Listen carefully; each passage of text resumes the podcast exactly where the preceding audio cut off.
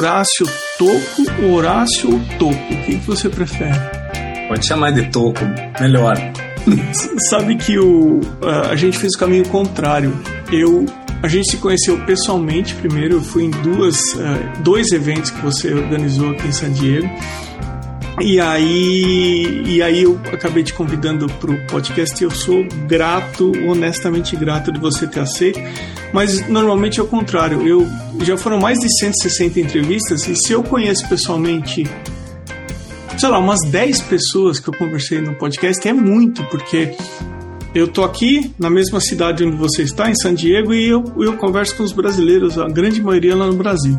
Então a gente meio que inverteu um pouco os papéis, mas o Toco, eu sempre começo o podcast pedindo para que a pessoa se apresente, conte de onde ela é, enfim, se apresente para o pessoal que ouve esse podcast. Por favor. Tá joia. É um prazer imenso estar aqui. Prazer imenso, uma honra ter sido convidado e fazer parte, poder participar aqui estar tá batendo esse papo gostoso sobre um assunto tão tão, tão feliz. Legal, é isso mesmo. É, bem, eu, meu nome é Horácio, né? Eu sou eu sou curitiboca, sou de Curitiba, Paraná, do Brasil. Minha família é de uma grande parte da minha família, por parte dos meus pais, das, da minha mãe, são de Santa Catarina, então eu tenho toda a minha infância, toda as minhas histórias acabam assim até a adolescência elas transitam entre esses lugares, né? Entre Curitiba e Santa Catarina, litoral, Vale do Itajaí, Blumenau, Indaial. É, essa essa é a minha aonde as minhas raízes foram cravadas, né? A partir daí eu fui um pouquinho para o mundo, assim, né? Eu rodei bastante o mundo, seja visitando, seja tentando conhecer culturas diferentes. Então, eu fui para o Peru, depois eu fui para a França, depois eu fui para a África do Sul e, e tive minha vida inteira, boa parte dela, é, dedicada ao marketing, à publicidade, à comunicação. Apesar da minha primeira faculdade ter sido de arquitetura, quando eu cheguei no último ano de arquitetura, eu percebi que eu achava uma coisa de arquitetura e não era bem o que eu queria. Mudei para publicidade, daí construí a minha carreira em cima disso. E depois, hum, coisas da vida, assim, vendi as agências que eu tinha de publicidade e comunicação, montei um restaurante e também comecei a desenhar uma carreira no ramo de food service. Né? Então, eu tive restaurantes, depois vendi restaurante para um grande grupo, e me tornei diretor de marketing desse grande grupo, voltei para o marketing, depois saí desse grupo, montei mais uma rede de franquias, e em um determinado momento da minha vida, exatamente nos 40 anos, estava bastante estressado, bastante. Desculpe, deixa eu tomar uma aguinha. Estava bastante estressado e resolvi vendi a companhia, vendi as coisas e resolvi passar um período sabático em San Diego, seis meses. Eu não queria ir para a Índia, passar esse período de perna cruzada e meditando. Eu tinha um grande amigo que morava em San Diego, eu sempre fui um amante do surf, né? minhas viagens sempre foram dedicadas a isso. E ele falou: Puxa, desculpa, engasguei aqui. Não, é, pô, você tem que vir para San Diego, vem para San Diego, você vai gostar.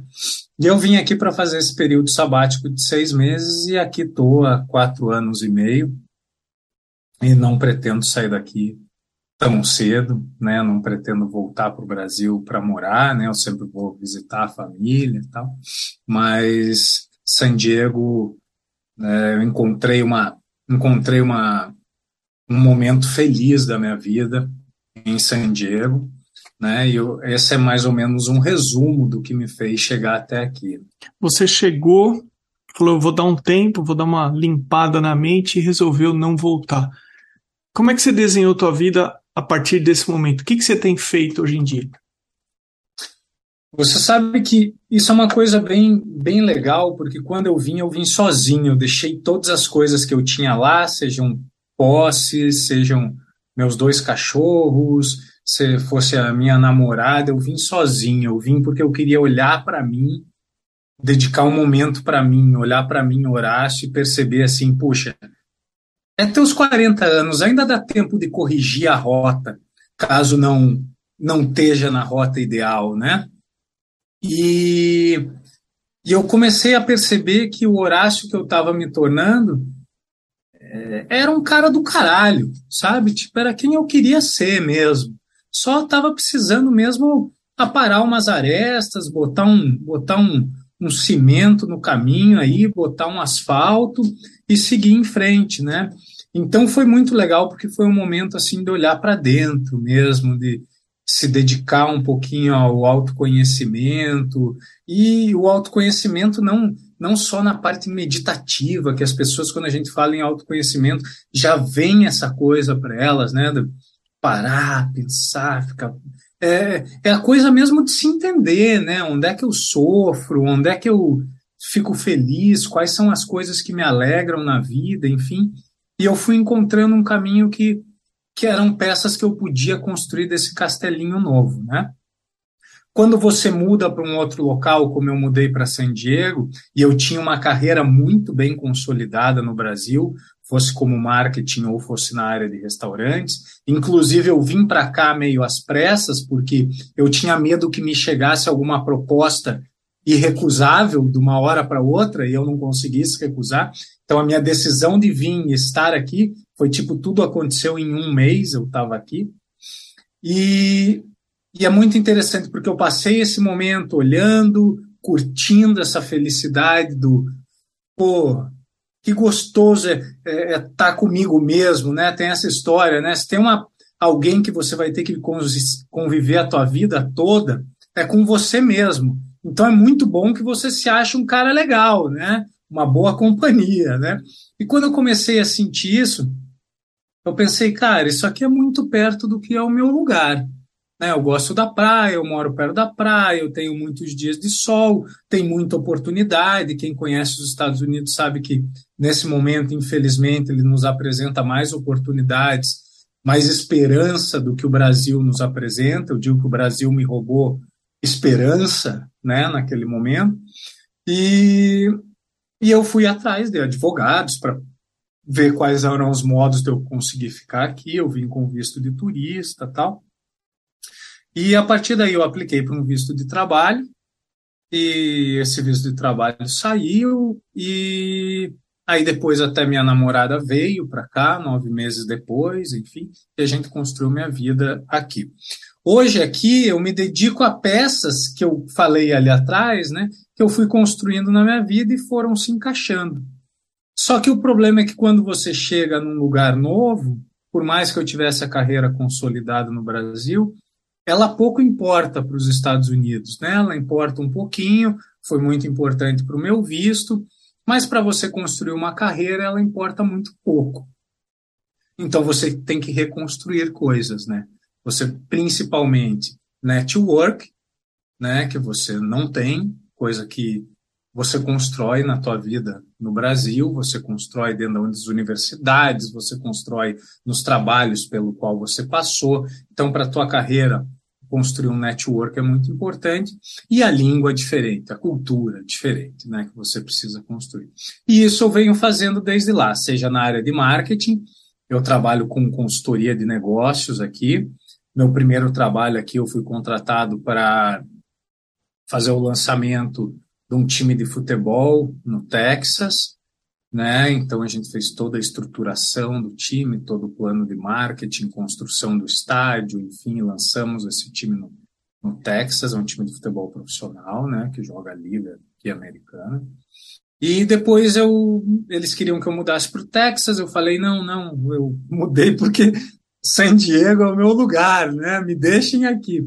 E eu passei a atender mais pequenos e médios negócios, dando consultorias e mentorias para negócios.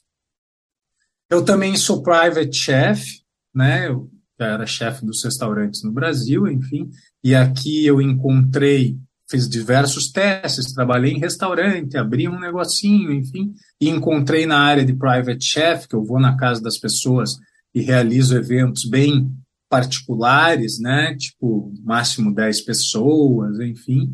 Encontrei nesse lugar o lugar que eu gosto de ser chefe, assim, um lugar que, que me preenche. E eu também tenho aqui nos Estados Unidos, depois que eu terminei esse contrato de futebol, do futebol, eu fiquei três meses num rancho que era de um dos donos do time de futebol, é, escrevendo é, um método, né, que eu chamo a vida que você sempre quis. Na época eu cursava é, gestão de projetos aqui também, e eu criei um método baseado nisso, né, de que forma a gente pode construir uma metodologia da nossa vida como se ela fosse um grande projeto, como é que a gente teria que desenhar isso. Então, eu passei três meses escrevendo esse projeto, e a partir daí também comecei a construir um lado meu voltado ao desenvolvimento humano, voltado ao estudo da felicidade, voltado à escrita. Então, hoje eu escrevo, né? Eu tenho, tá até aqui atrás de mim, né? Hoje eu tenho um livro lançado é, e virou. Ele não é meu meu meu trabalho principal, mas vem ganhando cada vez mais importância na minha vida. Então eu dou mentorias em grupo, eu tenho um curso online dedicado a isso. Eu escrevo para a revista Vida Simples no Brasil artigos relacionados a isso. O meu livro é sobre isso, porque eu tenho uma newsletter semanal que fala, que busca mostrar para as pessoas como as respostas para os problemas da vida estão dentro da própria vida, estão dentro da nossa própria existência. Enfim, então tem esse lado. Hoje eu me divido entre essas três coisas, cada uma no seu momento certo é um pouquinho mais relevante ou não, mas os meus estudos se circundam aí. Depois disso, eu fui cursar a ciência da felicidade em Berkeley, depois eu estudei também a gestão da felicidade em Harvard, e são minhas duas últimas certificações que são bem voltadas para esse sentido da felicidade. Então vamos levar nosso bate-papo mais para esse assunto da felicidade. É... Onde que você acha que a gente mais erra no geral em relação à busca pela felicidade?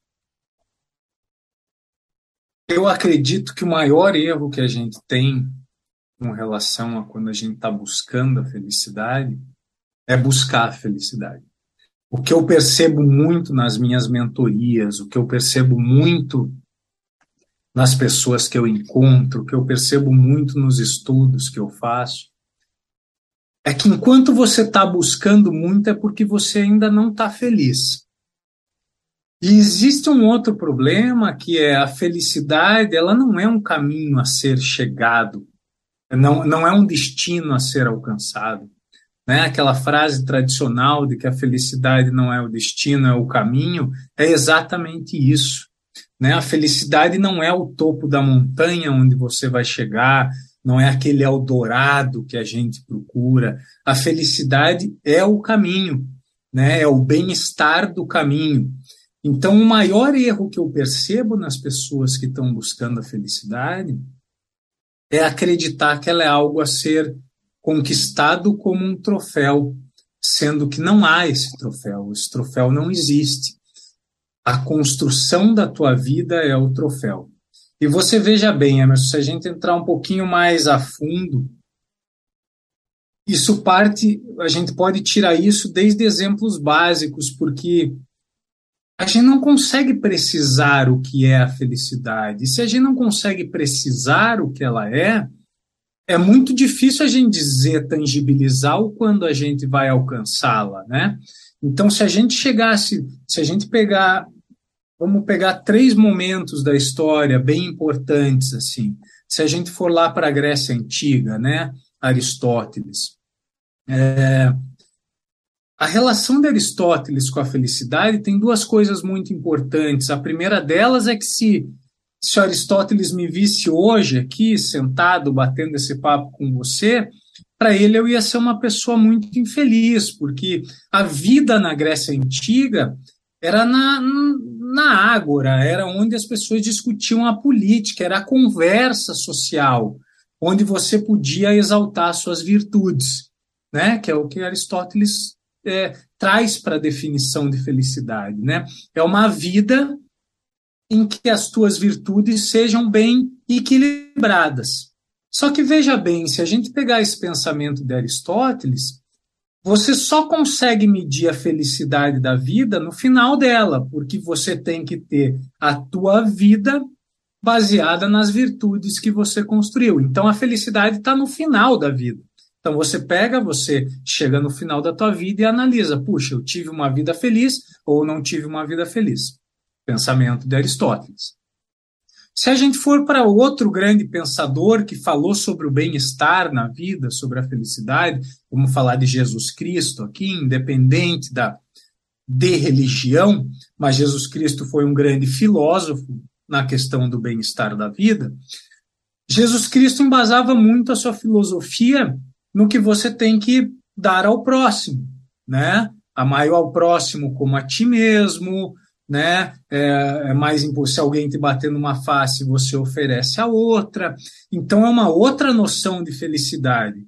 E diferente ainda mais porque a noção de felicidade da Igreja Católica é construída no princípio de se você cumprir coisas boas aqui, você encontrará felicidade no paraíso. Então a felicidade não está no presente, não está na vida. A felicidade está no pós-morte, né? no pós-vida, a ponto até de você sacrificar a sua vida em benefícios dos outros, como fez Jesus Cristo. Então é um outro conceito de felicidade. E a gente chega mais para o final do século XVIII, em que começa a ser construída a mentalidade de felicidade que a gente entende hoje, que é a felicidade no agora, que é a felicidade no viver o momento presente. Esse é o conceito de felicidade que a gente vive hoje. Falei tudo isso porque é muito importante que a gente entenda qual felicidade a gente quer buscar, porque se você tentar simplesmente viver no agora, talvez você não vá conseguir alcançar o que Jesus Cristo queria, ou a felicidade que Aristóteles queria. E às vezes, para interpretar a felicidade, a gente usa esses pensamentos antigos que são baseados em outros conceitos finais. Né? Então é muito importante que a gente saiba onde a gente quer chegar como seres felizes, para que a gente não cometa o erro de de repente chegar num lugar e dizer assim, puxa, não era aqui que eu queria estar. Então, primeiro, voltando à tua pergunta, né? Qual o maior erro das pessoas com relação à felicidade? Primeiro, elas compreenderem que se elas estão buscando algo é porque elas ainda não não entenderam exatamente o que é a felicidade. E segundo, é que é o caminho, é o percorrer, onde a gente encontra a felicidade hoje é no percorrer, é no momento presente, é eu estando feliz conversando com você aqui agora, fazendo desse momento um momento agradável para mim. É, eu, independente das situações que tenha, conseguir administrar a felicidade, a alegria, a tristeza dentro dos momentos que a gente tem é, no, no agora. Né? Então, vou pegar um gancho disso que você falou sobre momento. Dona Maria, minha mãe, hoje com 83 anos, ela estudou até o quarto ano do ensino fundamental. Depois ela foi trabalhar. Ela me contou que ela trabalhava. O primeiro trabalho dela foi numa fábrica de alfinete. Sabe aquele alfinete de fralda? Uhum. Ela colocava. O trabalho dela era colocar quatro alfinetes dentro de um, fechava em conjuntinhos de cinco alfinetes. O salário dela era uma moeda no final do mês. E aí ela tava, a gente tava conversando, ela, eu lembro que ela comentou comigo que ela considera que a nossa vida é uma sucessão de momentos. Ela não falou exatamente com essas palavras, mas pegando um gancho que você falou de relacionar a felicidade com o momento presente, ela falou que uh, nós vivemos um momento de alegria e esse momento de repente ele é superado por um instante de preocupação, que depois entra um momento de paz, depois entra um momento de felicidade, depois é uma sequência. É como se fosse aquele antigo filme de fotografia que você abre e você vê todos os frames assim. E essa foi a definição, a maneira que ela, que ela considera que uh, nós vivemos a nossa vida. Então, seguindo o pensamento dela, a felicidade não é algo que você constrói de uma maneira é, constante, né? Eu queria ver como é que isso chega até você com base em tudo que você estudou e como que você pensa isso. Primeiro que essa sabedoria, né, a sabedoria com relação ao bem-estar da vida, ela não está relacionada com a academia, né? É, tanto que a gente encontra na sabedoria popular o que os mais profundos filósofos foram encontrar em outros pensamentos. Então, o que tua mãe fala, né, é o que, se você fizer o curso em Harvard, é o que você vai acabar escutando, né? De que forma eles traduzem isso? Primeiro que nossa vida ela é composta de um mix de emoções. Então vamos entender por emoções esses sentimentos em que nos levam a picos de determinados tipos de energia, estímulos liberados pelo nosso cérebro. Então a gente tem grandes picos de alegria, né? Eu ganhei na loteria, meu time venceu a Copa do Mundo, é, eu dei o beijo na pessoa amada. Isso são picos de alegria que a gente tem. Normalmente com períodos curtos de duração e intensidade muito alta. O mesmo vale para a tristeza. Né? Aquele chute no canto da mesa com o teu dedinho, a morte, a perda de uma pessoa amada, é, o, o o término de um grande amor, enfim, né, todas essas situações que a vida nos entrega momentos de tristeza, momentos de ansiedade. Então, isso são picos de emoções. E a felicidade ou a tristeza, elas são construídas nessa linha do tempo com o conjunto dessas emoções. Então, o segredo mais próximo da felicidade não está em você ter somente estímulos positivos. E eu vou te explicar por quê. Porque o nosso cérebro ele tem um viés de adaptação. Isso quem estuda é a psicologia positiva. Chama um viés de adaptação. Isso quer dizer o quê? Se você ganhar na loteria toda semana, vai chegar um momento em que a loteria não lhe dará mais o mesmo pico de emoção tá? E vai levar o seu nível lá para cima. O mesmo vale para a tristeza, entenda. Há pessoas que, por exemplo, vamos pegar um caso extremo, pessoas que perdem um membro do corpo, né? E isso é muito estudado, perdem um membro do corpo, tem um, um equilíbrio de um desequilíbrio de, de, de frustração muito grande, e daqui a pouco elas estão vivendo muito felizes com uma perna mecânica, porque o teu cérebro é adaptativo. Teu, tua linha base de que vai medir a tua alegria, a tua felicidade, a tua tristeza, vai se adaptando. Então, se você tiver apenas os estímulos positivos, e veja que é a ciência explicando a tua mãe, né? Se você tiver somente estímulos positivos, vai chegar um momento em que eles não mais servirão de base para a tua felicidade. Se você tiver só estímulos negativos, não necessariamente eles servirão de base para você ser uma pessoa triste. E aonde está o segredo de tudo isso? Aonde está o pulo do gato de tudo isso? É em que você precisa aprender a conviver com as situações que a vida te entrega. Você não pode pensar que chegará o dia em que a vida vai ser fácil, ela nunca será. A vida é uma máquina de produzir desafios, uma máquina de nos entregar angústias, uma máquina de produzir tristeza. E se você não aprender a lidar com isso, você entrega a tua felicidade ao momento, somente ao momento imediato, sem construir essa linha do tempo que a tua mãe já dizia que considerava como felicidade. Então, veja, a felicidade é uma construção, é uma adaptação nossa, é um bem-estar, é um saber viver, tanto no auge da tua alegria, no auge do estímulo positivo, como saber lidar com o auge do teu estímulo negativo.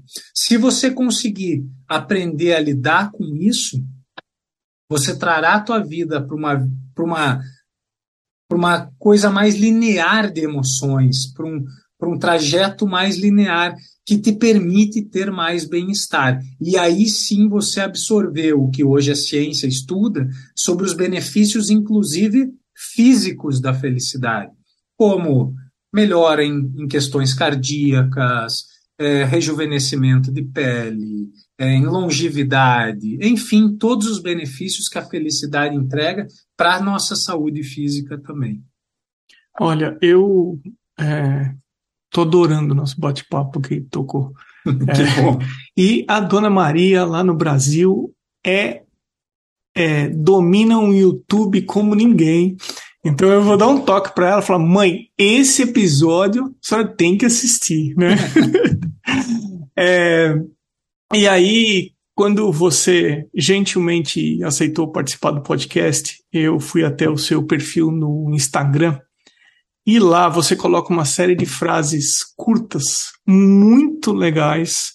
É, e uma me chamou a atenção, que até falando disso, que você comentou sobre essa oscilação entre o positivo da felicidade e, e a, a tristeza, que estava escrito assim: não existe a felicidade se não houver a tristeza.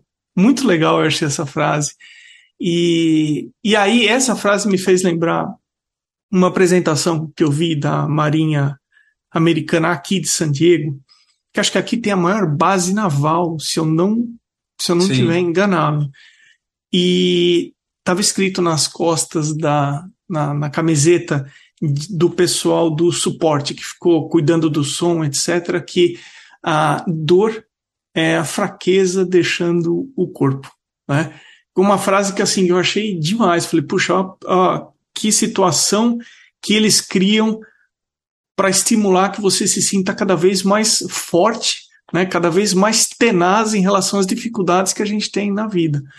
É, o que, que você acha que dá para dizer? Se bem que você falou um pouquinho na resposta anterior, mas do papel do oposto, do papel da tristeza na felicidade.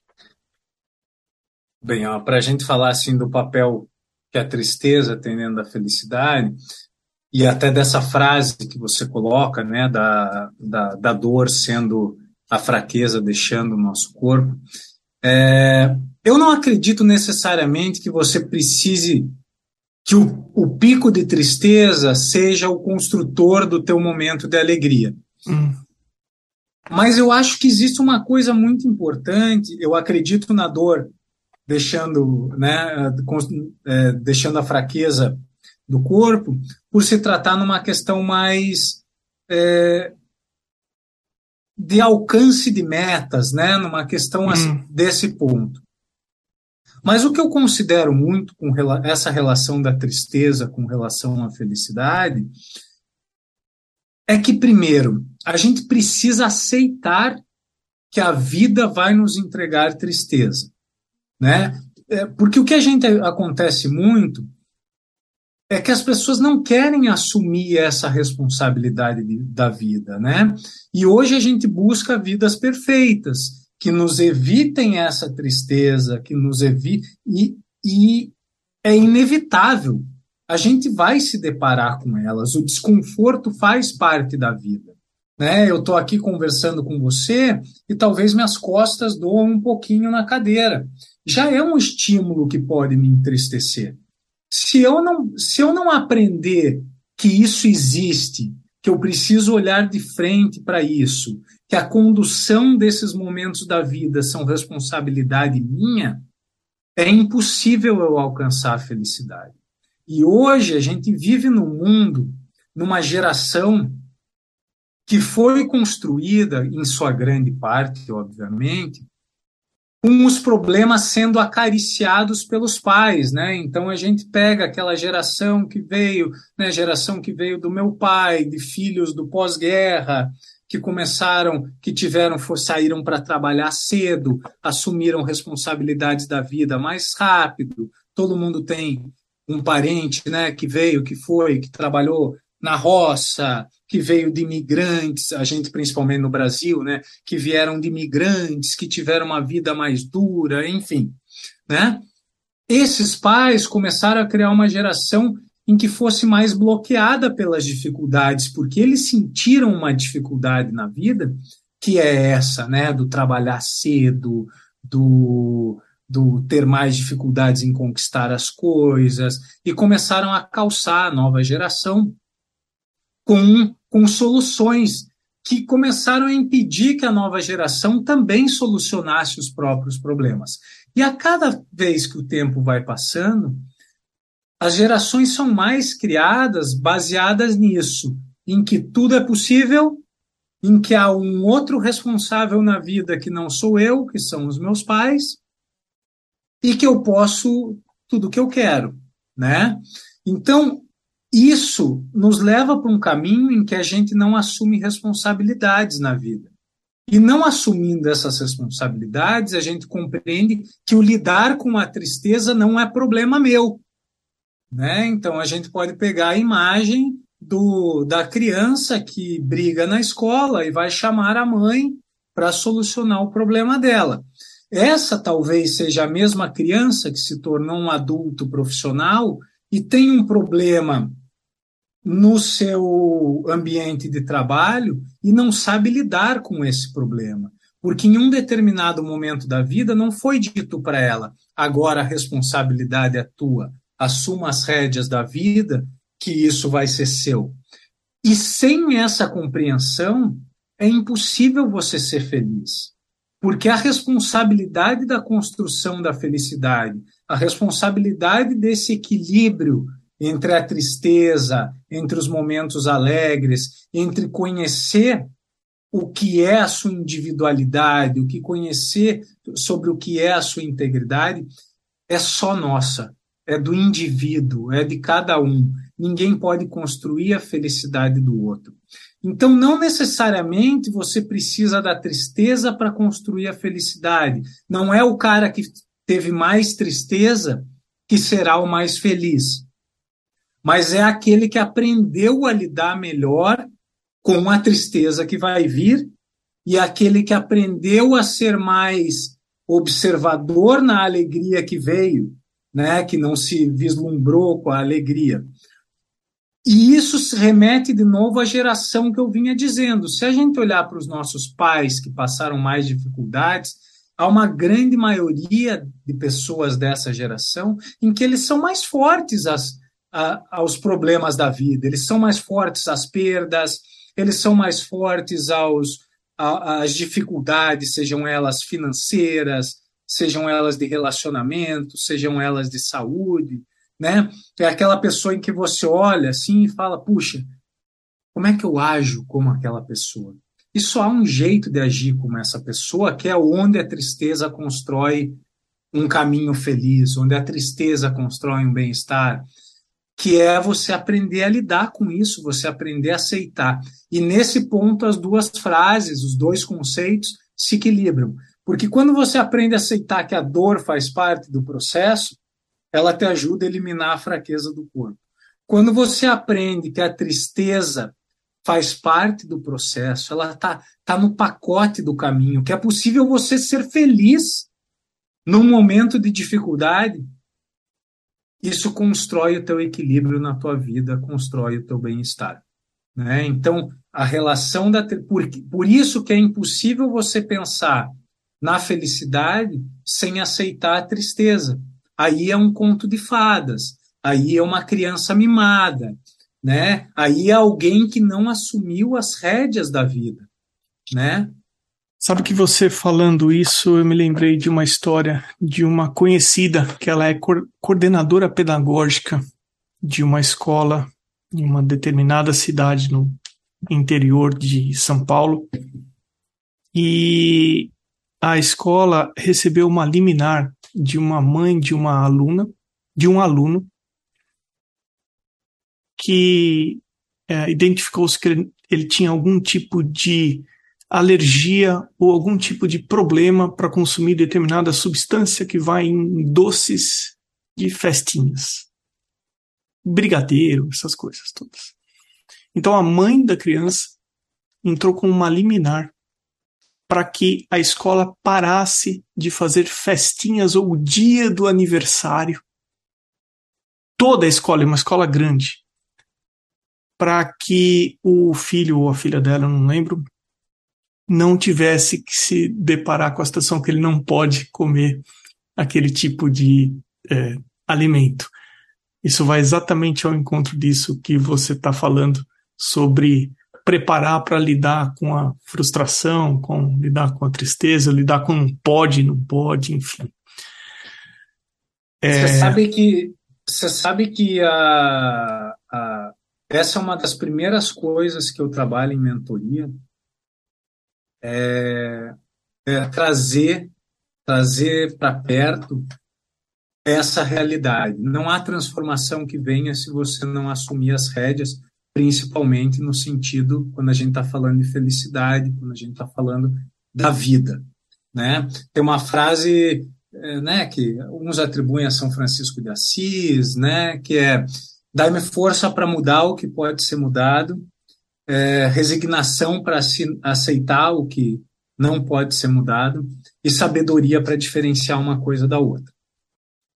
E é isso, né? Esse exemplo que você está dando, a gente está tirando da frente da criança, talvez, e eu não sou psicólogo infantil para dizer o que é certo, o que é errado, né? Mas a gente está tirando da frente da criança uma situação que ela precisa entender que não pode ser mudada. Hum. Porque nesse momento a mãe pode intervir, mas a vida não vai deixar a mãe intervir o tempo todo. A vida é, é, é ardilosa, ela é sorrateira. Né? E essa pessoa, quando ficar maior, ela vai chegar num jantar na casa dos amigos, em que envolve uma questão social, e ela não vai saber como lidar ela vai ficar chateada porque as pessoas serviram um brigadeiro, ela vai ficar inconformada, ela vai embora ou não vai socializar e vai colocar a culpa em outra pessoa, porque não lhe parece uma culpa individual, né? Uhum. Então, nesse ponto, se não houver essa compreensão de que há coisas na vida que a gente não vai controlar, se não houver essa compreensão de que o que precisa ser controlado a gente tem que fazer, a gente tem que executar, não haverá felicidade. Não tem como. É, eu toco esse podcast aqui chama Arte Academia Podcast. Eu entrevisto artistas, mas de vez em quando eu trago alguém que não tem relação diretamente com a arte. Você é um exemplo disso. Então, eu já falei com advogada sobre direito de imagem, uh, com psicóloga para entender definição de talento, vocação, essas coisas. Mas eu precisava pensar aqui numa pergunta que conversasse com quem ouve esse podcast, que tudo bem, antes de sermos artistas, somos seres humanos e esse tema tem vai atender e chegar a todo mundo. Mas tem a seguinte situação: é muito comum com o pessoal que pinta e com o pessoal que desenha, ficar. O português claro é o seguinte: fica enfiado no estúdio o tempo inteiro. É, gosta de ficar sozinho com as suas pinturas e desenhos. E eu já tive, é, já teve, por exemplo, uh, uh, uma apoiadora desse podcast uma vez me confidenciou que ela estava tendo dor nas costas porque ela ficava tanto tempo sentada pintando numa posição que ela não percebia que acabou acarretando em problemas físicos para ela. Enfim, com isso, o artista normalmente não desenvolve um bom networking, boas relações, sejam profissionais, relações de amizade, e ele prefere ficar lá na dele. E você, no começo do nosso bate-papo hoje, falou que com essa mudança grande que você fez na sua vida, você chegou num ambiente que você não conhecia ninguém. Para esse pessoal que fica no estúdio, trabalhando sozinho, desenvolvendo poucas conexões. O que é que você diria sobre isso? Vamos lá, né? Falar. Tem, tem um ponto muito interessante para a gente tocar dessa questão do artista e da felicidade, do artista nesse conceito que você colocou, né? Daquele que se toca no seu estúdio e fica ali, em que a relação da sua vida acaba sendo dele com ele mesmo, né? A primeira delas é que eu baseio a felicidade num conceito para mim, a felicidade está muito próxima da, do equilíbrio entre as tuas expectativas e a tua realidade. Tá? Então, independente da área que você vai fazer, não existe uma resposta pronta para a felicidade. Né? Eu não consigo dizer que é mais feliz quem come alface do que quem come bacon. Depende da expectativa que você tem da vida.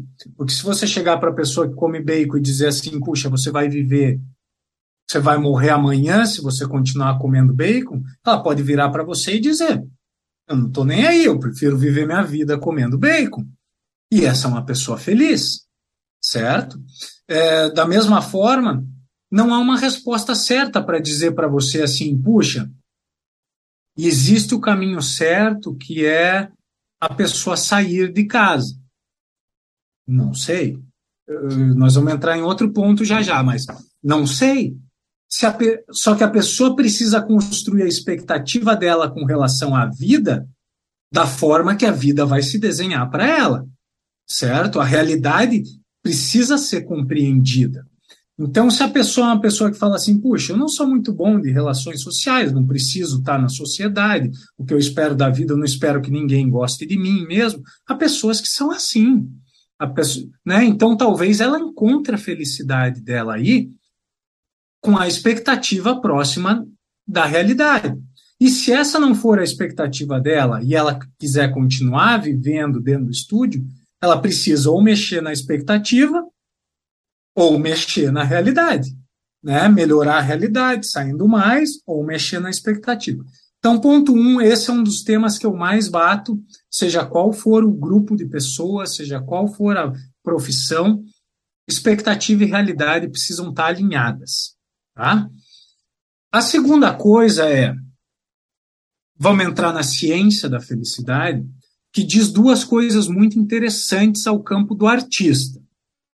A primeira delas é que as pessoas que têm mais estímulos positivos na mente, necessariamente, vamos falar assim, as pessoas que vivem com um bem-estar maior, elas têm uma tendência a ser mais criativas do que a pessoa que não tem esses estímulos.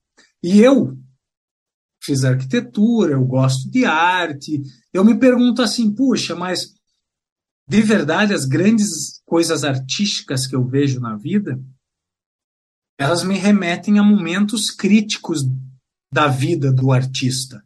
Né? Então, eu adoro as músicas que vieram do tropicalismo, que era um momento de, de luta.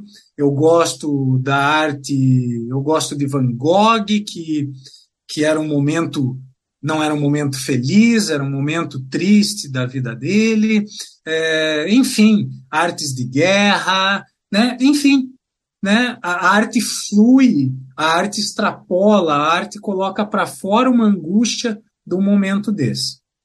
Porém, a ciência comprova que é possível você enxergar mais se o teu bem-estar tiver alinhado.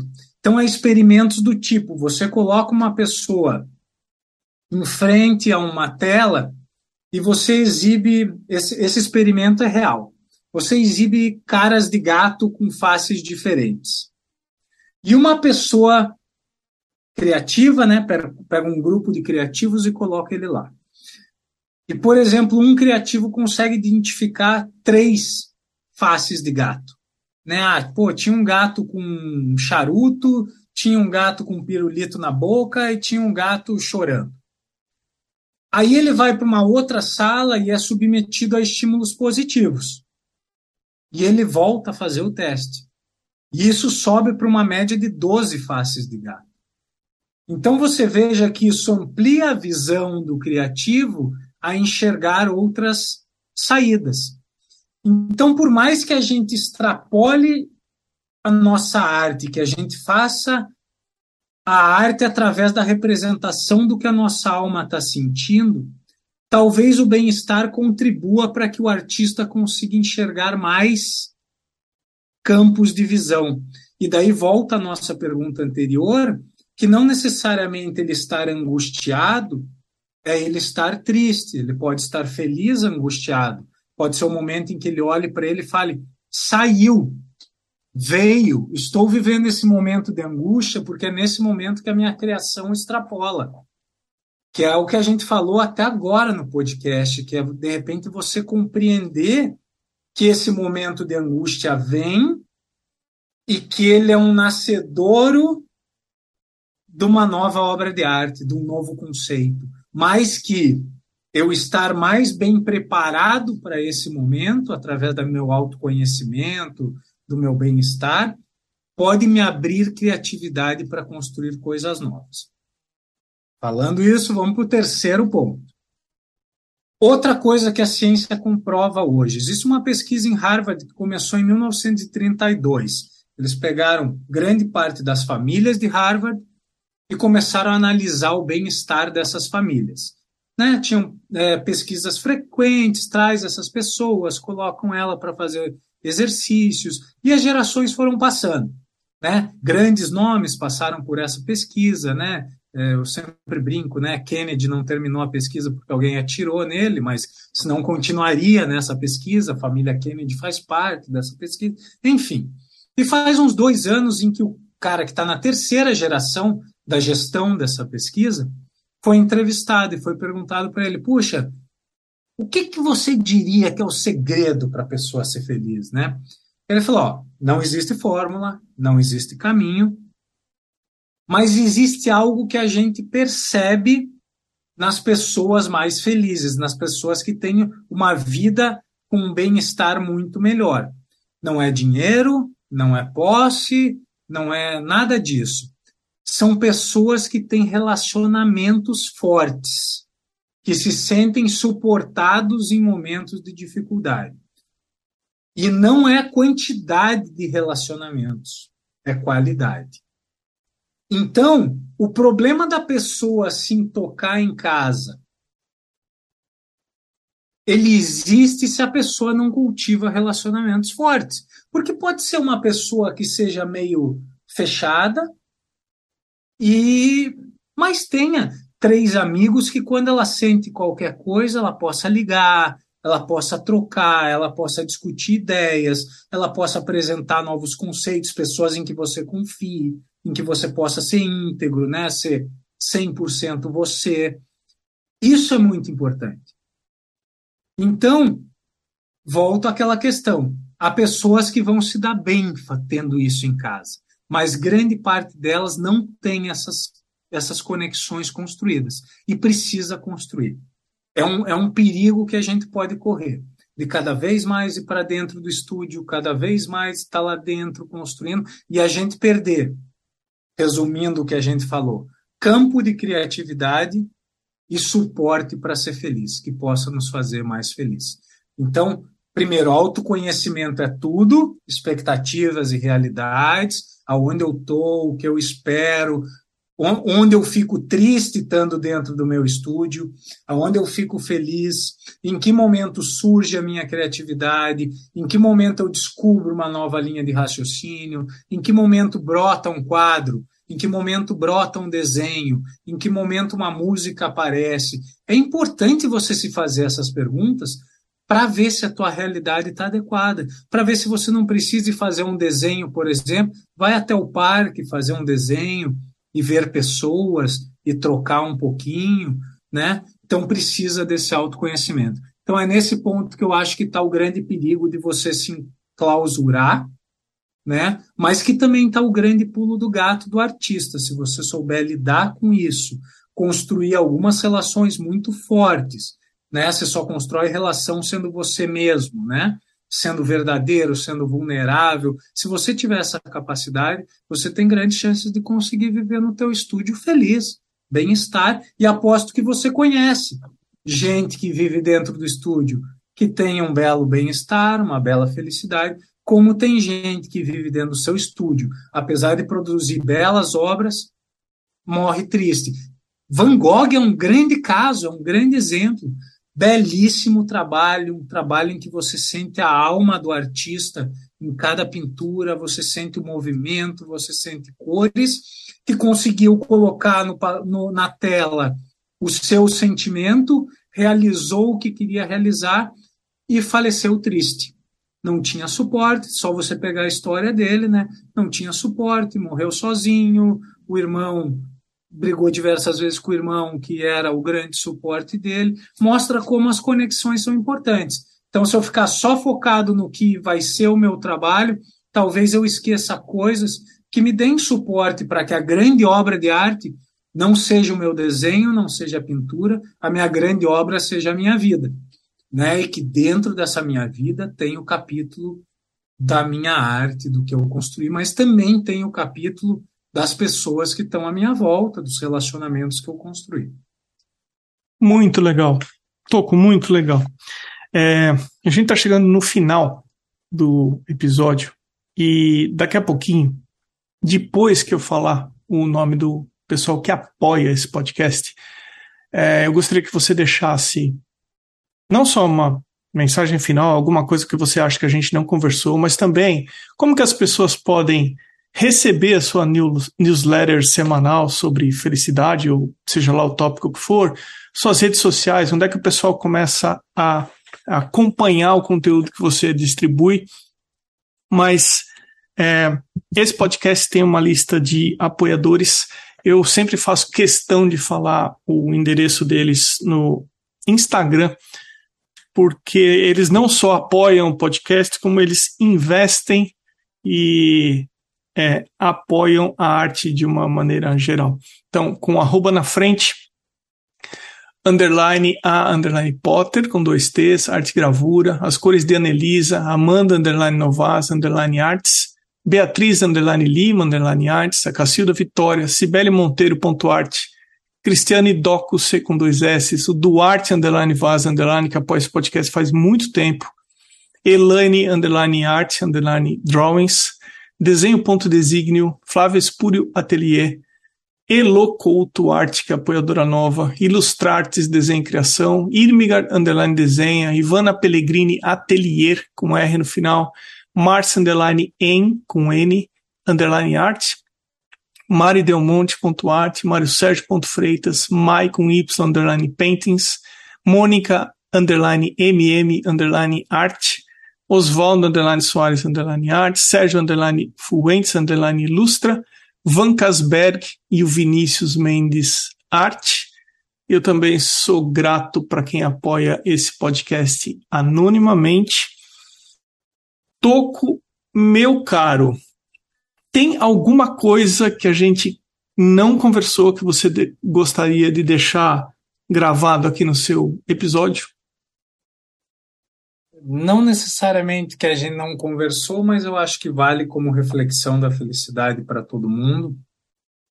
É, o que é comprovado hoje cientificamente é que a felicidade pode ser treinada, a felicidade ela pode ser exercitada.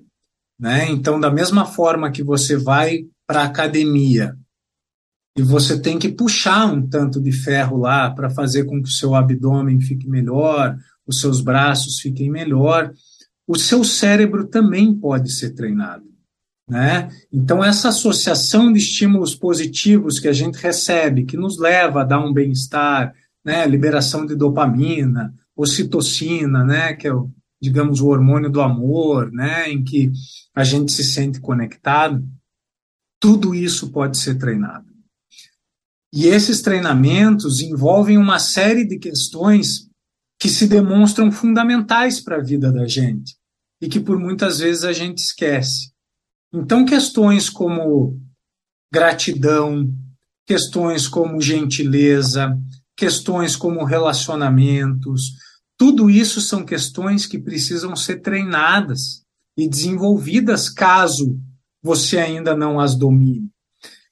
Né? Eu me pergunto muito por que, que as pessoas dedicam uma hora a um uma puxando ferro na academia e não conseguem destinar 10 minutos a um pensamento, seja ele uma respiração, seja pensar o que, o que foi bom na vida dela no dia, seja pensar o que no trabalho desgasta ela ou não desgasta, porque não tem fórmula mágica. As respostas estão na vida.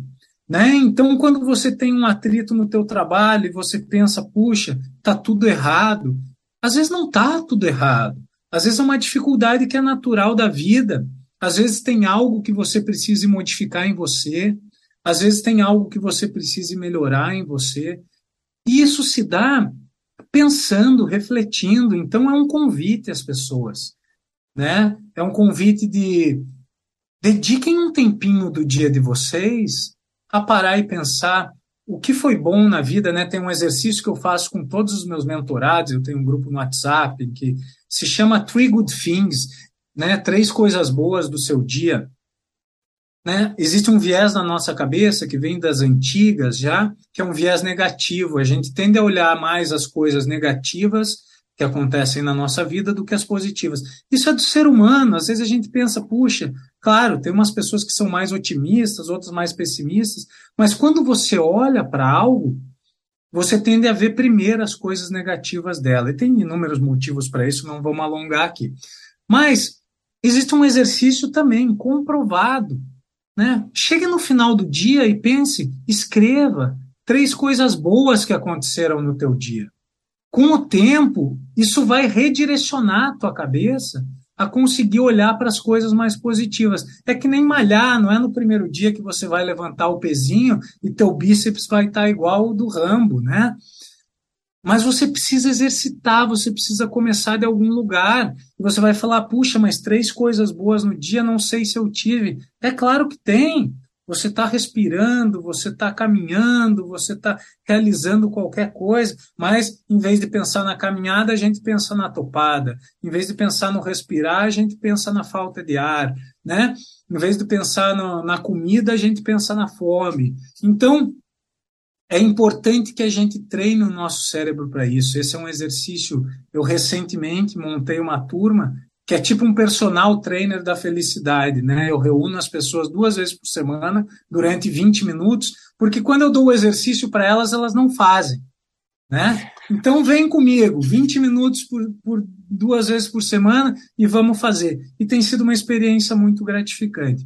Então eu digo para as pessoas, felicidade é treinável, existe uma parte da ciência que mostra que 50% do nosso sentimento de bem-estar vem da genética, mas existem 50% que a gente pode trabalhar. E é muita coisa. 50% é muita coisa. E que a gente precisa treinar. Todo mundo pode ter o seu bem-estar, todo mundo pode ser feliz, desde que seja íntegro. Íntegro, que eu quero dizer, é que você precisa ser o seu ser integral. Eu preciso ser o toco integral. Eu não posso querer viver a tua vida. Eu tenho que viver a minha. E para viver a minha vida, eu preciso descobrir o que me alegra, o que me entristece, o que me dá raiva, o que me dá ódio. A partir desse momento, é possível construir a minha trajetória, né? é possível construir a minha própria história e que vai me fazer muito mais feliz. A hora que eu deixar de encontrar a felicidade naquele perfil do Instagram que eu vi, em que a obra dele é mais bonita que a minha, né? Ou que o cara é mais feliz, o cara é mais rico porque vende as obras mais caro do que eu, a hora que eu esquecer isso e começar a pensar, bonito é a melhor obra que eu posso fazer na vida. Rico é ter o máximo que eu posso ter na minha vida. Não é o mais o máximo que eu posso ter do mundo. É que eu esteja satisfeito, que o que eu esteja fazendo seja o meu melhor. As pessoas que têm vidas extraordinárias, é, elas dão o melhor delas para as coisas que elas têm. Então não é a pessoa maior do mundo, não é a melhor do mundo. É o melhor que ela pode fazer. Né? Então você vê pessoas que às vezes são têm uma vida de bens materiais muito baixa, mas você olha a roseira da casa dela, é cuidada no limite. Não há uma flor morta, todas as flores florescem no momento certo e você olha essa pessoa sempre com um sorriso na cara. E você pode pensar, puxa, mas como é que ela está sorrindo? Ela não tem o carro, ela não tem o celular, ela não tem o bem, ela não tem a casa. Ela dá o melhor que ela pode dar no que precisa ser dado, que talvez sejam as rosas dela. Então, o segredo do bem-estar, o segredo da felicidade, está em caminhar dando sempre o melhor que você pode dar naquele momento. É a gente dar o nosso melhor no podcast, é quando eu, eu desligar isso aqui, eu vou fazer o meu almoço, que eu faço o meu melhor almoço possível. É quando eu for pintar o meu quadro, eu faço o melhor que pode ser feito naquele momento. Então não é o resultado do quadro que importa. O que importa é o quanto de você, da sua integridade, do 100% quem você é, você colocou naquele momento, né? Sem deixar que isso seja avaliado pelo que outra pessoa tem, pelo que outra pessoa é. Quando você chegar nesse ponto, pode caminhar, pode seguir caminhando que a vida tá a vida tá pronta para você. E quem quiser receber mais informações a respeito, onde é que elas te acham? Meu Instagram, horácio.toco, horácio com H, ponto É o melhor caminho, ali tem meu Linktree, que tem as mentorias, tem os textos, né? Tem tudo que a gente trabalha e a gente pode conversar melhor. Por sinal, queria agradecer também muito aos teus apoiadores, porque cada sementinha é uma planta que pode vir. Né? Então, eu sempre digo, se esse podcast tocar uma pessoa, já vencemos. Exato. Se não tocar ninguém, vencemos também, porque estamos aqui e demos nosso melhor para que isso seja feito. E como é que eu vou, como é que eu vou dizer que eu não tive feliz fazendo, né? Muito feliz, te agradeço imenso pela. É recíproco. Uh, adorei nosso bate-papo. É, eu tenho certeza que muita gente também vai se conectar com o que você compartilhou. Toco, meu caro, muitíssimo obrigado por você compartilhar todo esse conteúdo bacana, pelo tempo que você dedicou para o podcast também. Muitíssimo obrigado. Eu que te agradeço pela oportunidade, precisando, né? Esse é um tema muito amplo. Se quisermos aprofundar em alguma dessas coisas que falamos, estou sempre à disposição. Né? Senão a gente se encontra pessoalmente aqui qualquer dia desses.